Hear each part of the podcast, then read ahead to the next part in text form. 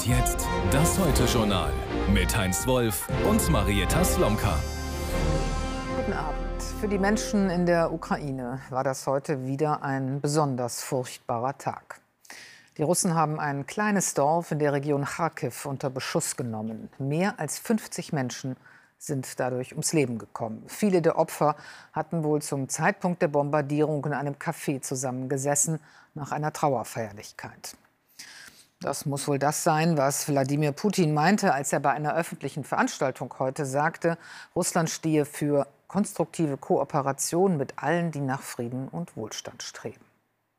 Anne Brühl ist für uns in der Ukraine und berichtet über das Grauen von Grosa. Es sind Bilder, die kaum zu ertragen sind. Tote, Hinterbliebene, Retter. Großer, ein kleiner Ort, den kaum jemand kannte, ist zum Symbol geworden für die Unerbittlichkeit, mit der Russland seinen Angriffskrieg führt. Wir waren im Zentrum des Dorfs, als wir plötzlich die Explosion gehört haben. Ich bin hierher gekommen, weil meine Mutter auch hier war. Kurz nach 13 Uhr trifft eine russische Iskander-Rakete den Ort in der Region Kharkiv im Osten der Ukraine. Kommt her, bitte, ruft dieser Mann. Dort liegen noch viele Menschen. Bis zur Front sind es 40 Kilometer. Die Anwohner hier haben sich sicher gefühlt, ihren Alltag gelebt, Kriegsalltag. Hier war ein Café. Nach der Beerdigung eines Soldaten haben sich alle getroffen. Das Innenministerium überprüft, ob jemand den genauen Standort an die Russen weitergegeben hat, weil der Angriff so präzise war, so viele Opfer gefordert hat. Das Ziel vielleicht auch ausgesucht wurde, weil man Soldaten vor Ort vermutete. Zu Beginn des Kriegs hatten die Russen Großer besetzt, sieben Monate lang. Das Dorf ist klein, hier wohnten nur 300 bis 350 Menschen. Während der Besatzung sind viele Einwohner geflohen.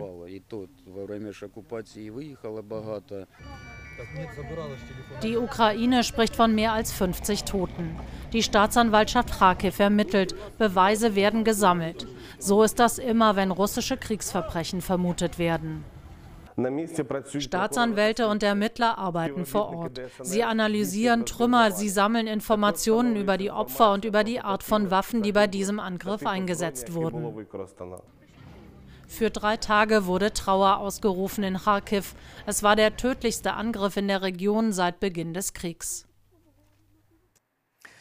Begleitet von diesen Horrornachrichten aus der Heimat trat Präsident Zelensky beim großen Europatreffen in Granada auf. In der andalusischen Stadt versammelte sich heute quasi ganz Europa. Also auch Länder, die nicht oder noch nicht Mitglied in der EU sind. Der EU-Gipfel im engeren Sinne findet dann morgen statt. Die Themen werden an beiden Tagen weitgehend dieselben sein. Die Kriege und Krisen dieses Kontinents. Ulf Röller berichtet. Der Gastgeber wollte es an Glanz nicht fehlen lassen. Ein Moment, in dem der Gipfel innehielt, trotz der vielen Krisen. Begrüßung der Regierungschefs durch den König vor einer besonderen Kulisse. Die Alhambra hat viele Herrscher gesehen, ein Symbol der Macht, aber auch ein Symbol eines Europas der vielen Kulturen. Der Gipfel fängt am Morgen mit einer Ermahnung an, die Ukraine zu unterstützen. Wir brauchen Solidarität und Einheit nicht nur der europäischen Regierungen, sondern auch der europäischen Bevölkerung. Wieder einmal ist Zelensky auf einem Gipfel, wieder einmal wird er umarmt und hofiert. Und doch geht die Angst bei vielen um, dass die Kraft, ihn zu unterstützen, nachlässt. In Europa und vor allem in den USA. Am Morgen wirkt er deshalb nachdenklich und auch ein wenig müde. Es wird wieder ein Tag für die Ukraine mit vielen Opfern, umso eindringlicher sein Appell. Für uns ist es sehr wichtig, wir brauchen einen militärischen Schutzschild für den Winter. Denn Russland wird uns mit Raketen und Drohnen angreifen. Ein Journalist fragt, haben Sie Angst, dass Amerika und Europa Sie im Stich lassen? Wir in der Ukraine haben aufgehört, Angst zu haben. Wir leben im Krieg. Wir haben keine Angst. Wir müssen kämpfen. Der ungarische Präsident Orban zweifelt dagegen an den Siegschancen der Ukraine. Er sperrt sich immer wieder gegen die europäische Unterstützung, blockiert Hilfsgelder. Umso wichtiger für Zelensky, dass die anderen Waffen liefern. Alle blicken da auf den Kanzler. Ein weiteres Flugabwehrsystem Patriot verspricht er Zelensky. Aber beim Waffensystem Taurus bleibt Scholz hart. Der Kanzler ist vorsichtig. Und dazu zählt ganz besonders die Tatsache, dass wir selbstverständlich gewährleisten müssen, dass äh, es keine Eskalation des Krieges gibt und dass auch äh, Deutschland nicht Teil der Auseinandersetzung wird. Das ist auch meine Aufgabe als Bundeskanzler, das zu gewährleisten. Der Bundeskanzler in Krisendauereinsatz, zweites Treffen, zweiter Konflikt, diesmal der zwischen Aserbaidschan und Armenien. Die Europäer wollten auf dem Gipfel vermitteln, aber dann sagte der aserbaidschanische Präsident einfach ab. Der nächste Konflikt droht militärisch zu eskalieren. Wir sollten jetzt den ernsthaften Versuch machen, dafür zu sorgen, dass ein dauerhafter Friede gesichert werden kann zwischen Aserbaidschan und Armenien dass es keine Grenzkonflikte gibt, dass niemand versucht, Land des anderen gewissermaßen militärisch zu erobern. Am Ende eines Gipfeltages noch einmal Glanz, noch einmal große Kulisse für das Familienfoto, aber es ist nur ein Bild von einem Gipfel mit vielen Krisen. Wie geht es weiter mit der Unterstützung für die Ukraine, mit der europäischen Sicherheit? Darüber wollen wir mit Christoph Heusgen sprechen, dem Chef der Münchner Sicherheitskonferenz, ein erfahrener Diplomat, ehemals sicherheitspolitischer Berater der Bundeskanzlerin Merkel. Guten Abend, Herr Heusgen. Guten Abend, Frau Slomka. Man hatte man so die Kommentare und Beobachtungen dieses Gipfels oder auch der letzten Tage liest und sieht so den Eindruck, die Unterstützung für die Ukraine bröckelt. Und auch ähm, Herr Zelensky sieht zunehmend besorgt aus. Teilen Sie diese Sorge? Ja, wenn man die Nachrichten aus den USA verfolgt, das Ergebnis der Wahlen in der Slowakei, da kann einem schon ähm, ein bisschen, äh, kann man etwas besorgt werden. Auf der anderen Seite, ähm, die Waffen werden ja weiter geliefert. Es gibt sehr viele Staaten, die stehen dahinter und Präsident Biden hat ja auch versichert, dass er alles tun wird, damit er weiter ähm, die Ukraine mit den notwendigen Waffen unterstützen kann. Mhm. Wenn Sie gerade sagen, Waffen werden weiter geliefert, aber Gerade heute nun hat ähm, Bundeskanzler Scholz noch mal durchblicken lassen, dass Herr Taurus, diese Marschflugkörper, um die die Ukraine schon seit langem bittet, nicht liefern will. Er befürchte eine Eskalation, ließ sich aus seinen Äußerungen ablesen. Wie meint er das? Wie schätzen Sie diese Befürchtung ein? Also zunächst mal muss man ja auch feststellen, dass Deutschland zwar immer gezögert hat bei der Lieferung von Waffen, aber mittlerweile nach den USA ja der zweitgrößte Lieferant von Waffen ist. Da wird sehr viel getan. Ich glaube auch, dass das versprochene Patriot-System ähm, sehr ähm, hilfreich sein kann.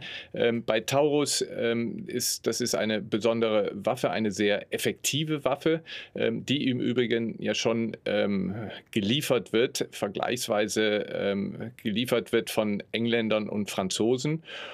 Und die Sorge, die der Bundeskanzler hat, ist, dass man beim Einsatz dieses Waffensystems ähm, vielleicht ähm, Daten aus Deutschland braucht oder dass es deutsche Programmierer braucht, also deutsche Soldaten auf dem Boden der ähm, Ukraine. Und das ist etwas, das muss man ernst nehmen. Auf der anderen Seite hört man von Franzosen und Briten, dass mittlerweile die Ukrainer selbst die notwendigen Daten liefern und selbst auch programmieren können. Und dann sehe ich keine Bedenken, warum wir nicht im Verbund mit mhm. England und Frankreich diese sehr wichtigen Marschflugkörper ähm, dann tatsächlich liefern sollten. Könnte es sein, dass ähm, die Sorge ist, dass diese Marschflugkörper von Militärs als das Mittel der Wahl eingeschätzt werden, um die Kertschbrücke zur Krim schwer zu treffen oder auch tatsächlich zu zerstören, was die britischen und französischen Systeme wohl so effektiv und vor allem aus so weiter Entfernung nicht könnten? Also ähm, es ist wichtig, ähm, und das hat Zelensky ja zugesagt, dass diese Waffen ähm, nur eingesetzt werden, um ähm, ukrainisches, um auf ukrainischem Territorium ähm, Positionen der Russen. Was die Krim ja ist. Was die Krim ja ist, klar. Und äh, wenn dann die Kertschbrücke getroffen würde, ähm, eine, die gegen Völkerrecht äh, dort gebaut worden ist, ähm, wenn man die dann auf sozusagen auf ukrainischem, völkerrechtlich ukrainischem Territorium trifft, dann ist das ein legitimes Ziel und es wäre sogar ein wichtiges Ziel, weil dadurch ja ähm, der Nachschub für die ähm, russischen Truppen ähm, ähm, dann auch unterbrochen werden würde. Und das ist ja die Voraussetzung. Ähm, Frau Slomka, wir müssen ja immer denken, was ist das Ziel? Das Ziel muss doch sein, dass wir endlich Frieden bekommen dort. Und wir sehen, dass Putin weitermacht. Und nur wenn Putin das Gefühl hat, ähm, dass er seine Ziele nicht erreichen kann, dass tatsächlich die Ukraine erfolgreich ist, ähm, nur dann wird er ja zu Verhandlungen bereit sein. Also deswegen ist es ja so wichtig, um Frieden zu bekommen, dass wir die Ukraine stärken, ihr Territorium. Es geht ja nicht um Angriffe auf die Russland, es geht um, darum, dass sie ihr eigenes Territorium mhm. zurückgewinnen. Man würde stattdessen ähm, ein weiteres Patriot-System geben, wenn man sich die Nachrichten heute anguckt mit diesem Dorf ähm, bei Kharkiv, wo über 50 Menschen getötet wurden. So viele Patriots kann man im Zweifelsfalle in der Ukraine gar nicht aufstellen, um die Menschen wirklich zu schützen, oder?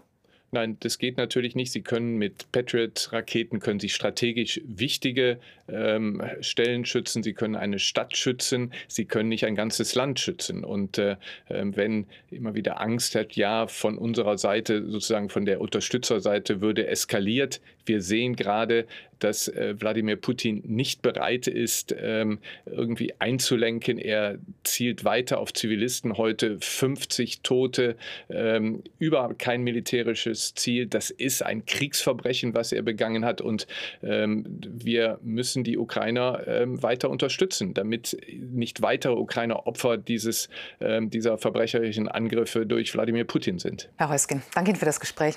Sehr gerne, Frau Slomka. Das Interview haben wir aufgezeichnet und jetzt geht es bei dir erstmal weiter, Heinz, mit anderen Meldungen.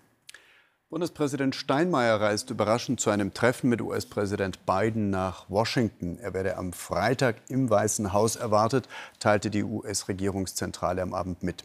Bei dem Treffen gehe es auch um die enge Abstimmung als NATO-Bündnispartner in einer Reihe wichtiger Fragen, einschließlich der Verteidigung demokratischer Werte und der gemeinsamen Verpflichtung zur Unterstützung der Ukraine. Aus dem Bundespräsidialamt hieß es Steinmeier Reise auf Einladung Bidens nach Washington.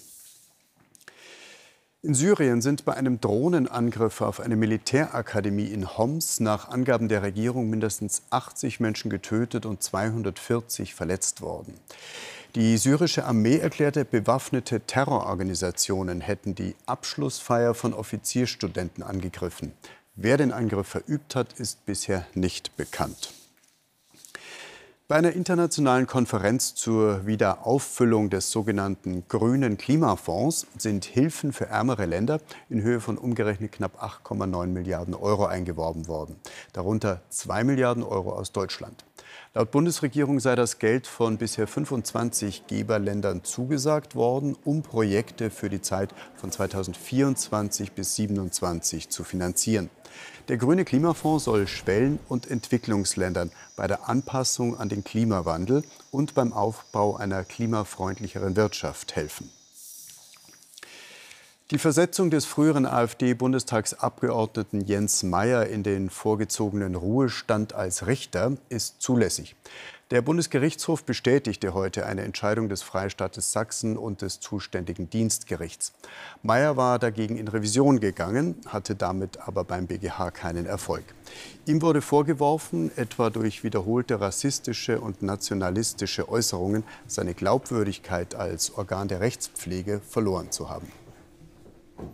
Noch drei Tage bis zur Landtagswahl in Hessen und in Bayern.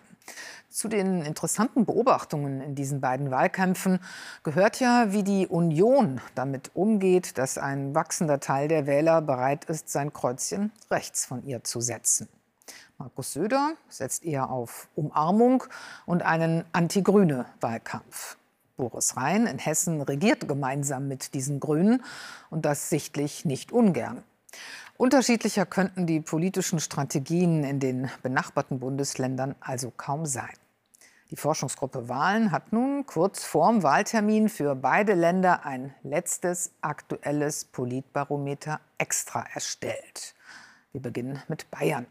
Wenn heute schon Landtagswahl wäre, dann sähe das so aus. Die CSU käme auf 37 Prozent, die Grünen auf 16, die Freien Wähler auf 15. AfD 14 Prozent, dahinter die SPD mit 9 Prozent. Die FDP würde aus dem Landtag fliegen mit Mauen 3 Prozent. Das ist aber wie immer nur eine Momentaufnahme. Eindrücke vom Endspurt in Bayern hat Alexander Pohl zusammengestellt. Dieses Bild erzählt nicht die ganze Geschichte.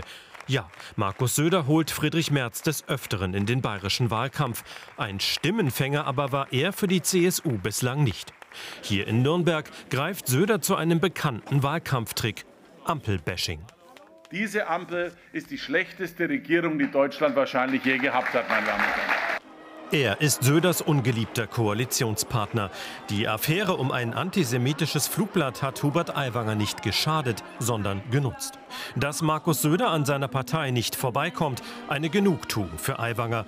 Mit seinen Auftritten fischt er auch am rechten Rand, mit seinen Inhalten oft im bürgerlichen CSU-Milieu. Wir wollen, dass unsere jungen Leute Auto fahren dürfen, Häuser bauen dürfen, Familien gründen können und reden dürfen, wie ihnen der Schnabel gewachsen ist. Windkraft voranbringen, Solarenergie ausbauen. Es sind klassisch grüne Themen, die heute in München angesprochen werden. Doch hier, gerade hier bei den Grünen, spielt die politische Stimmung eine große Rolle. Und so ist Hubert Aiwanger gefühlt anwesend, wenn die Grünen lautstark einen politischen Richtungswechsel fordern indem wir eine nächste bayerische Staatsregierung bekommen, die eben nicht Öl ins Feuer gießt, die nicht das Lied der Rechtspopulisten mitsingt, denn das macht deren Chor nur lauter und stärker. Begleitet von Protesten fand in Ingolstadt eine der letzten AfD-Kundgebungen vor der Wahl statt. Die momentane Debatte in der Asylpolitik nutzt AfD-Spitzenkandidatin Katrin Ebner-Steiner für ihren Wahlkampfschlager. Wir werden abschieben, abschieben, abschieben. Das verspreche ich euch. Eigentlich wollte auch er in Ingolstadt sprechen, AfD-Chef Tino Kruppalla. Kurz nach seiner Ankunft aber wird er wegen gesundheitlicher Beschwerden in ein Krankenhaus gebracht. Die AfD spricht wenige Minuten später von einem tätlichen Angriff, angeblich eine Stichverletzung. Dem widerspricht die Staatsanwaltschaft heute Nachmittag. Erkenntnisse über einen Angriff legen zum jetzigen Zeitpunkt nicht vor. Es sei aber ein Ermittlungsverfahren eingeleitet worden. Am frühen Abend dann teilt die AfD mit, Tino Kruppalla habe Ingolstadt mittlerweile verlassen. Weit ab von all dem die Sendlinger Straße in München. Ein Foto mit dem SPD-Spitzenkandidaten. Szenen, die vergessen machen, dass Florian von Brunn in Bayern wenig bekannt ist. Sein Wahlkampf freundlich engagiert. Die SPD setzt hier in München auf das Thema bezahlbares Wohnen. Bayernweit wirbt sie mit kostenlosen Kindertagesstätten. Dass FDP-Kandidat Martin Hagen zu Wasser statt Wein greift, mag an den Umfragewerten für seine Partei liegen. Hagen betont die Koalitionsfähigkeit mit der CSU und bietet dafür jedem etwas an, von der Kernfusion bis zum Erhalt des Verbrennungsmotors. Und in Hessen? Da tritt ja mit Nancy Faeser immerhin eine Bundesinnenministerin als Herausforderung des Herausforderin des amtierenden Ministerpräsidenten an.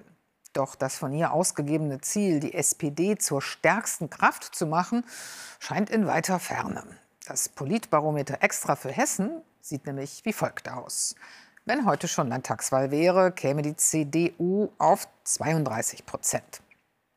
Danach gleich auf Grüne und SPD mit jeweils 17 Prozent. Die AfD käme auf 16, die FDP würde mit 5 Prozent gerade so in den Landtag kommen. Für die Linke reichte es definitiv nicht. Und die Freien Wähler, die auch in Hessen antreten, schafften die Hürde auch nicht. Bis Sonntag kann sich dann natürlich auch noch einiges verschieben. Wie gesagt, Momentaufnahmen. Momente auf den letzten Metern des hessischen Wahlkampfs hat auch Peter Wagner eingefangen. Heimspiel in Fulda, katholisches Herzland der CDU Hessen. Boris Rhein in der Rolle zwischen Sunnyboy und Landesvater. Es scheint, als kenne er hier Gott und die Welt. Bis zum Schluss bleibt er seinem Wahlkampfmantra treu, warnt vor der Ampel, die es nach den Umfragen gar nicht mehr geben kann. Das Ziel unserer Mitbewerber, der SPD und der Grünen, ist klar. Die wollen eine Ampelregierung eben auch für Hessen. Ich sage Ihnen, die Ampelkoalition ist die schlechtestmögliche Regierungsform für ein Land. Die Grünen haben heute in Frankfurt alles an Prominenz aufgeboten, was die Partei hergibt. Wiedergutmachung für den Berliner Gegenwind, der Tarek Al-Wazir im Hessenwahlkampf ins Gesicht bläst. Und der Spitzenkandidat schreibt Habeck, Baerbock und Co. ins Stammbuch, dass notwendige Veränderungen besser kommuniziert werden müssen. Menschen auf diesem Weg verlieren, haben wir auch in der Sache nichts gewonnen. Das ist die große Aufgabe und das ist unsere, auch meine Verantwortung in den nächsten Jahren. Frauenpower geballt und farblich abgestimmt. Der Termin mit den SPD-Ministerpräsidentinnen ist der bisherige Höhepunkt von Nancy Fasers holprigem Wahlkampf. Die Doppelbelastung als Innenministerin und Spitzenkandidatin mit Rückfahrkarte war heftig. Es gab Pannen und Fehler. Zuletzt zog Faeser ein SPD-Schmähvideo gegen die CDU zurück, das mit Fälschungen eine Nähe zur AfD unterstellte. Jetzt hofft die Spitzenkandidatin auf Unentschiedene und auf andere Themen. Ich finde, da wird es sich hier ein bisschen einfach gemacht. Das ist nicht die erste Wahl, die ich erlebe in Hessen, äh, wo Bundespolitik im Vordergrund steht. Es wäre schön, wenn die Bürgerinnen und Bürger am 8.10. nach hessischen Themen entscheiden. Kernthema bei der AfD die Migration. Man verstehe durchaus die Not der Menschen. Aber wir sehen halt auch, dass zu einem erschreckend großen Teil eine Einwanderung in unsere Sozialsysteme stattfindet. Und meine Damen und Herren, dieser Satz muss sein. Wir sind nicht das Sozialamt der Welt. Jedwede Zusammenarbeit mit der AfD haben die anderen Parteien klar ausgeschlossen. Die Liberalen müssen um den Einzug in den neuen Landtag bangen. Die Linken können sich wohl keine Hoffnungen mehr machen. Weiter mit den Grünen oder erstmals eine Kroko unter Führung der Union, das scheint in Hessen möglich. Boris Rhein hat nach der Wahl die Wahl. Und jetzt noch mal Heinz mit Wirtschaft. Nach dem Auslaufen der staatlichen Förderung für gewerbliche Elektroautos ist die Zahl der neu zugelassenen Batteriefahrzeuge im September deutlich zurückgegangen. Rund 31.700 kamen im vergangenen Monat neu auf die Straße, wie das Kraftfahrtbundesamt mitteilte. Das waren demnach fast 29 Prozent weniger als im September des Vorjahres. Insgesamt auf allen Antriebsarten gerechnet wurden im September fast genauso viele Pkw zugelassen, neu wie vor Jahresfrist. Und mit Frank Bethmann wollen wir jetzt auf ein einzelnes Autowerk schauen in Saarlouis, denn da gab es heute wichtige Neuigkeiten. Ja, leider keine guten. Auf einer Betriebsversammlung sollte den rund 4000 Beschäftigten heute ein neuer Investor vorgestellt werden. Ford hatte vor Monaten entschieden, die Produktion des Ford Focus von Saarlouis nach Spanien zu verlegen. Die Zukunft des Werkes seitdem ungewiss. Hoffnung war also da. Die Nachricht per Videobotschaft heute daher besonders bitter. Leider hat der Investor uns nun mitgeteilt, dass er das Projekt nicht weiterverfolgen möchte. Wie bereits mitgeteilt, werden wir am Standort Saarlouis 1000 Ford-Jobs bewahren bzw. neu schaffen. 1000 statt wie gehofft 3000 Jobs. So viele sollten nämlich nahtlos überführt werden in ein Joint Venture. Auch die Landesregierung war bereit, kräftig mitzuhelfen. Heute zunächst dann die kalte Dusche. Inzwischen hört man, dass möglicherweise doch weiter verhandelt wird. Und was würde die Schließung für das Saarland bedeuten? Ja, nicht wenige fürchten, sollte es wirklich so kommen, wäre es für das Saarland die größte Katastrophe seit dem Ende des Bergbaus. Ohne Ford oder einige Vergleiche oder gleichwertige Ansiedlungen werde das Land weiter abgehängt, heißt es. Das Saarland tut sich mit dem Strukturwandel besonders schwer. Die Einnahmen bescheiden, die Schulden vergleichsweise hoch. Da fehlen einfach die Spielräume, umzusteuern. Vielen Dank, Frank Bethmann nach Frankfurt. Ja. Ein Ergebnis aus der Fußball-Europa League. Freiburg verlor am Abend im zweiten Gruppenspiel gegen West Ham United 1 zu 2. Vogel des Jahres 2024 ist der Kiebitz. Die stark bedrohte Vogelart erhielt bei einer öffentlichen Abstimmung unter 120.000 Menschen die meisten Stimmen. In Deutschland steht der Wiesenvogel mit der markanten Federhaube auf der roten Liste der gefährdeten Brutvögel. Durch den Klimawandel und die intensive Landwirtschaft verliert er zunehmend an Lebensraum. Bundesweit leben laut Schätzungen noch etwa 55.000 Brutpaare. Den Literaturnobelpreis bekommt dieses Jahr einer, den vielleicht noch nicht jeder kennt, den aber viele Literaturinteressierte als Kandidat auf dem Zettel hatten. Jon Fosse ist einer der großen norwegischen Gegenwartsschriftsteller und galt schon seit vielen Jahren als möglicher Favorit. Den berühmten Anruf der Akademie hat er heute dort entgegengenommen, wo er sich am liebsten aufhält, in der Abgeschiedenheit eines Fjords. Er sei ein wenig verängstigt, sagte er danach. Großer Trubel ist ihm eher unheimlich. Christa Lepple stellt uns Werk und Autor vor.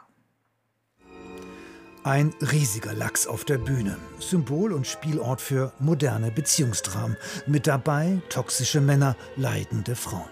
Schlaflos von Jon Fosse vor zwei Jahren an der Berliner Staatsoper. Der Norweger ist einer der meistgespielten Theaterautoren der Welt und jetzt auch Nobelpreisträger. Interviews mag er nicht. Naja, es ist nicht wirklich sehr überwältigend. Seit 2013 bin ich Teil der Nominierungsdebatte, also habe ich mich in einer bestimmten Weise schon darauf vorbereiten können. Dann sind neun Jahre vergangen und es wurde viel darüber geredet. Ach, wieder kein Preis.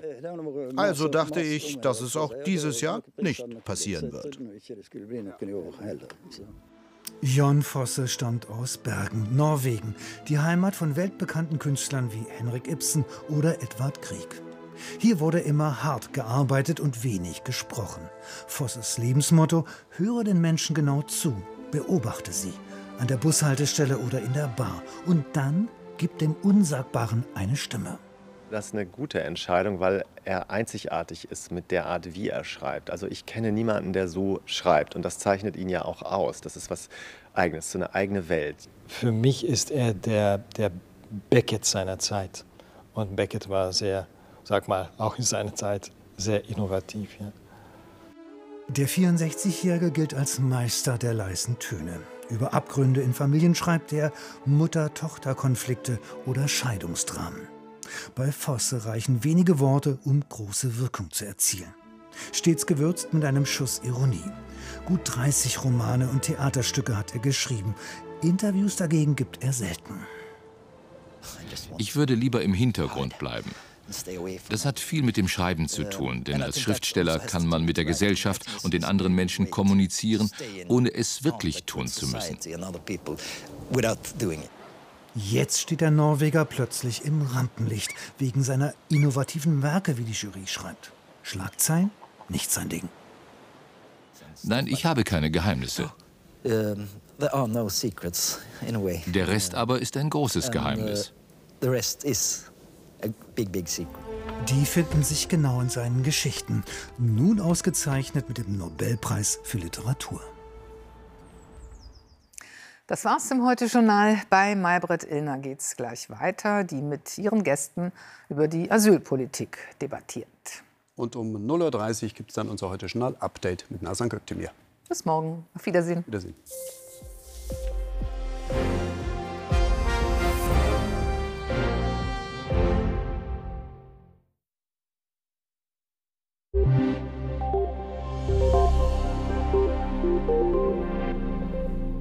Guten Abend. Mögen Sie Duelle? Am Sonntag zeichnet sich am Himmel über uns eins ab nämlich zwischen dem Tief über Nordosteuropa und dem Hoch über Frankreich. Damit verschärfen sich die Wettergegensätze bei uns am Sonntag und am Montag. Das bedeutet Regen, es bedeutet aber auch tiefere Temperaturen im Nordosten und sommerliche Wärme im Süden Deutschlands. Jetzt schauen wir aber erstmal auf die aktuelle Wetterlage und die wird geprägt durch dieses Hoch über dem westlichen Mittelmeer. Das schleust Regentiefs, heute Olli, morgen Patrick im Norden an sich vorbei. Das einzige Tief, das sich wenig bewegt, bewegt. Das ist das Tief Quiron hier über dem Atlantik. Zusammen mit dem Hoch Tora schaufelt es die Sommerwärme zu uns. Heute Nacht fällt in Norddeutschland Regen, sonst ist es stärker bewölkt und im Süden bildet sich auch mal Nebel. Da kann es kalt werden. Da sinken die Temperaturen zum Teil bis 2 Grad. Das bedeutet örtlich droht da Bodenfrost. Deutlich milder bleibt die Nacht im Norden bei 14 bis 10 Grad. Die Höchsttemperaturen morgen liegen zwischen 16 und 22 Grad. Und auch morgen über Tag ziehen Regenwolken über Norddeutschland bei einem lebhaften Wind aus südwestlichen Richtungen. Sonst ist es mal mehr, mal weniger stark bewölkt. Und im Süden gibt es nach Nebel auch Sonnenschein. Am Samstag fällt in Norddeutschland viel Regen. Am Sonntag erreicht der die Mitte. Dahinter wird es deutlich kälter mit nur noch 13 Grad. Im Südwesten steigen die Werte dagegen bis 26 Grad. Guten Abend.